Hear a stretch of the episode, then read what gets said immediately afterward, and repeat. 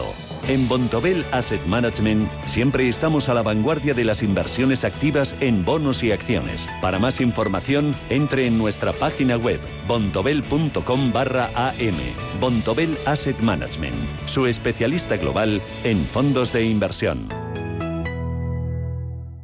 Si hay algo bueno de las crisis es que siempre surgen oportunidades y hay que saber aprovecharlas. Lucía Arranz, emprendedora. Nuestros pueblos, nuestra fortaleza. Volveremos a hacer historia. Diputación Provincial de Segovia. Si tu vida cambia de prisa, mejor renting. El nuevo renting del Santander que se adapta a tu vida. Más fácil, más flexible y más libre. Llévate un BMW Serie 1 totalmente equipado desde 425 euros al mes en 48 cuotas y 10.000 kilómetros al año. Estrena coche con la confianza del Santander. Consulta condiciones en bancosantander.es. Operación sujeta a aprobación del banco.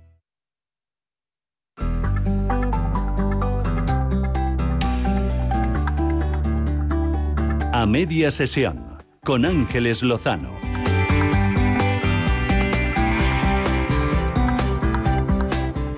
Los contagios de COVID entre jóvenes han vuelto a disparar la incidencia en España, que según las cifras publicadas por Sanidad el viernes alcanzan ya los 153 casos por 100.000 habitantes, muy lejos de los objetivos de las autoridades sanitarias. Dado lo avanzado de la vacunación, no se prevé un incremento masivo de hospitalizaciones y entradas en cuidados intensivos, aunque los expertos sí alertan del peso de la presión asistencial que va a trasladarse de forma íntegra a la atención primaria, que es la que se encarga de atender los casos leves.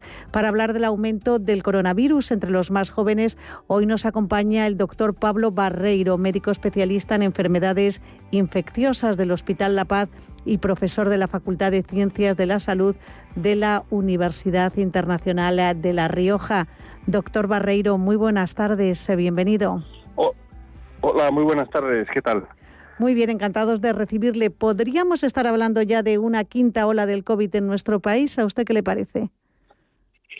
Bueno, eso lo dirá el tiempo. Yo creo que las condiciones son bastante distintas a lo que eh, pasó en, las eh, olas previas, ¿no? El hecho de que esté la población eh, española, pues en gran parte inmunizada ya, pues bien por haberlo pasado, por haber tenido la infección de forma natural, o bien por estar ya vacunada, pues yo creo que eso va a amortiguar mucho la expansión de la, de la infección. Pero bueno, veremos. Yo creo que entre los jóvenes sí que se puede hablar claramente de, de, una, de una pequeña ola, ¿no? O una epidemia dentro de la pandemia, ¿no? ¿Cuáles son los síntomas eh, de coronavirus más comunes entre los jóvenes? Bueno, suele ser en primer lugar eh, lo, más común es que sea muy leve o prácticamente a veces asintomático, ¿no? eh, los porcentajes ahí son mucho más altos de lo que ocurre en la población adulta, pues podemos estar hablando a lo mejor de un 90% de, de casos pues muy leves o asintomáticos. Y luego son relativamente frecuentes también los típicos casos de pérdida de olfato y de y de gusto, eh, bueno, cuadros pues, catarrales un poco más intensos, pero afortunadamente la, el porcentaje de, complicaciones graves pues es mucho menor, no no suele ser eh, un, cuadros de neumonía eh, que requieran ingreso anuncio o, de trombosis. Eh, pero se dan, se pueden dar, ¿no? es raro, pero sin duda se pueden seguir dando. A mí me parece un factor importante tener en cuenta que de los jóvenes pues es posible que se expongan más de lo que un adulto se expone. Es decir, el número de contactos que puede tener un joven puede ser mucho mayor que el de un adulto que tiene más cuidado. Y eso sí que se ha visto que se relaciona con tener cuadros más graves. A mí me parece que es una, llamada de atención importante que, no se fíen. El hecho de que los jóvenes sean muchas veces asintomáticos hace que, que haya algunos que se exponen muchas veces al virus y, creo que en eso puede estar eh, relacionado con, con los cuadros graves que se están viendo. Eh, precisamente, doctor, ¿hay algún aspecto, alguna mm, patología previa que pueda empeorar los síntomas de coronavirus en jóvenes? No sé, asmas, alergias, se me está ocurriendo.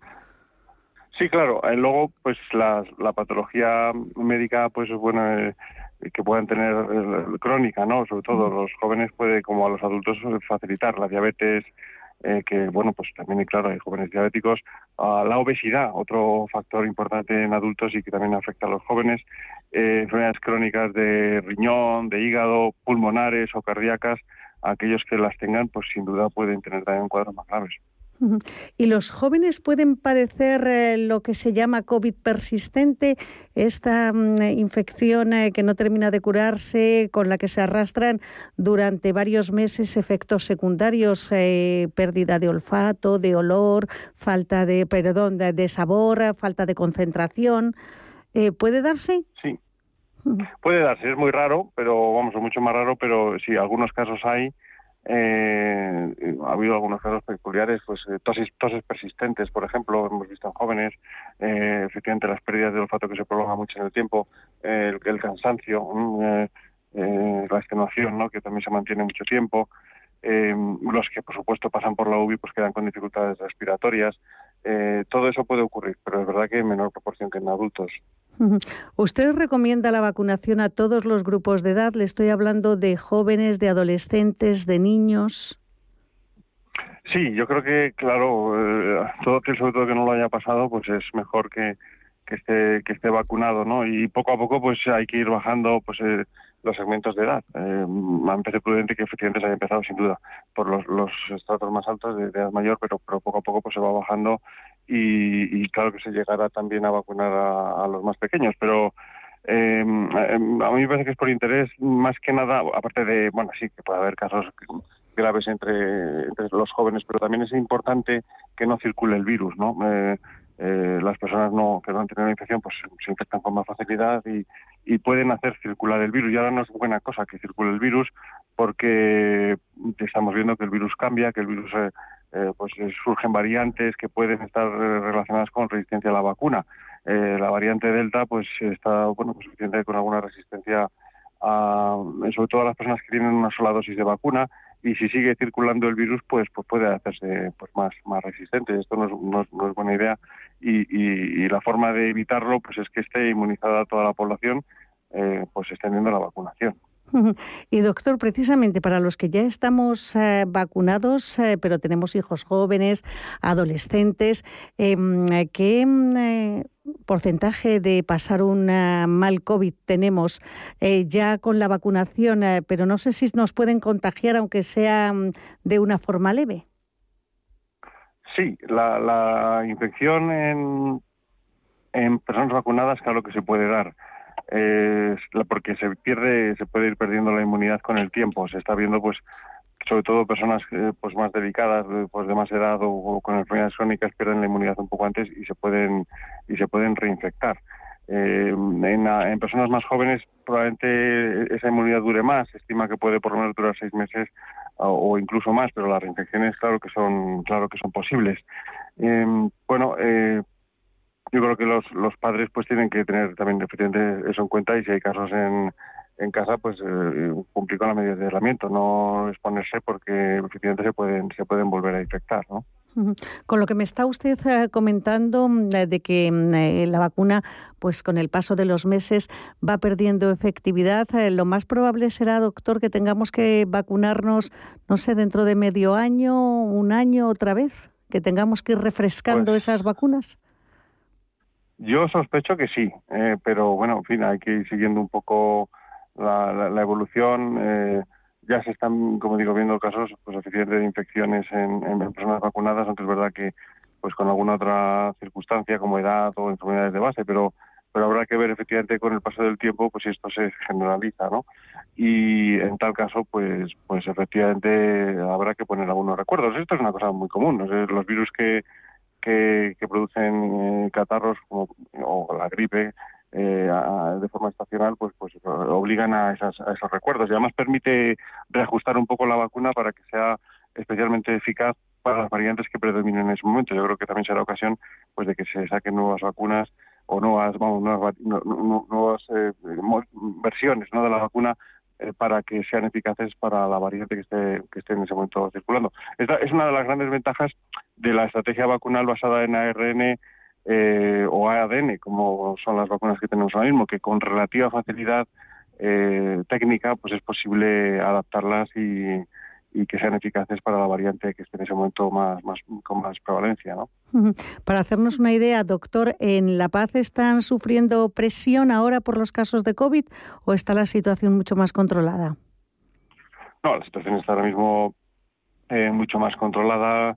eh, como digo, pues efectivamente el perfil de, paciente ha ido cambiando, son, son, pacientes en general más jóvenes, sigue habiendo todavía algunos, algunos pacientes pues más de, edades mayores, pero bueno, en todo en, situación muchísimo mejor que lo que hemos vivido previamente, ¿no? Eso no quiere decir que nos podamos confiar.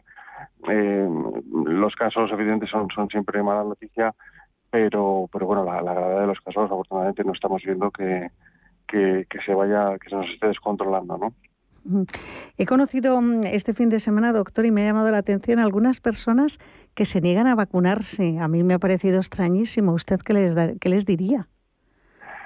Sí, pues que, hombre, que, por su propia seguridad en primer lugar y yo creo que también por la seguridad de todos, por lo que hemos dicho, eh, de que no es bueno que el virus circule, pues, pues claro que todos eh, debemos estar vacunados, ¿no?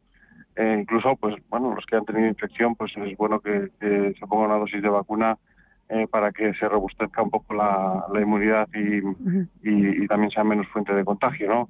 Em, las vacunas son, son absolutamente seguras, eh, se han identificado algunos problemas, como todos sabemos, y, se ha estudiado enseguida pues qué, grupos son los que pueden verse más afectados por esos problemas de, trombos, ¿no?